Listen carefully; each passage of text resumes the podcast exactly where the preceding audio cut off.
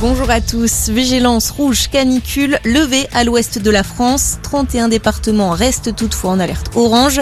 Dans le centre du pays jusqu'à l'Alsace en passant par l'île de France et le nord de la vallée du Rhône. 24 départements également placés en vigilance orange pour risque d'orage. Un violent épisode orageux qui devrait débuter en fin d'après-midi. Le pic de chaleur a donc été passé hier.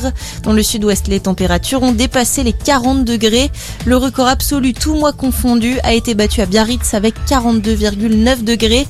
Dans certaines villes, le mercure a chuté drastiquement quelques minutes. En cause, la galerne, un vent violent venu de l'ouest, caractéristique du golfe de Gascogne. Vent violent également dans le Calvados avec des conséquences dramatiques. Un jeune homme de 31 ans a perdu la vie à Villers-sur-Mer. Des conditions climatiques extrêmes propices aux incendies. 600 hectares de végétation sont partis en fumée hier dans le Var. Un incendie déclenché dans la matinée par un tir d'artillerie dans un important camp d'entraînement de l'armée française. Le feu était sur le point d'être fixé en fin de journée. Dans l'actualité également, on vote aujourd'hui. Les bureaux de vote ouvrent dans une heure en France métropolitaine pour le second tour des législatives. Les habitants de la Réunion ont commencé à voter il y a une heure et ça commence en ce moment à Mayotte. Dans une partie des territoires d'outre-mer ont voté hier en raison du décalage horaire.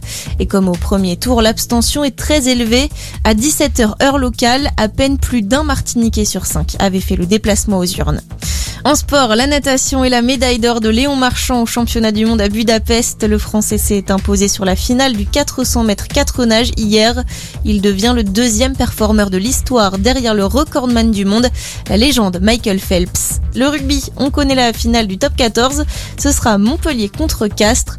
Les Montpelliérains ont battu hier soir Bordeaux-Bègles en demi-finale, 19 à 10. La finale, ce sera vendredi prochain au Stade de France. On se retrouve très vite pour un nouveau point d'actu. Très belle journée à tous.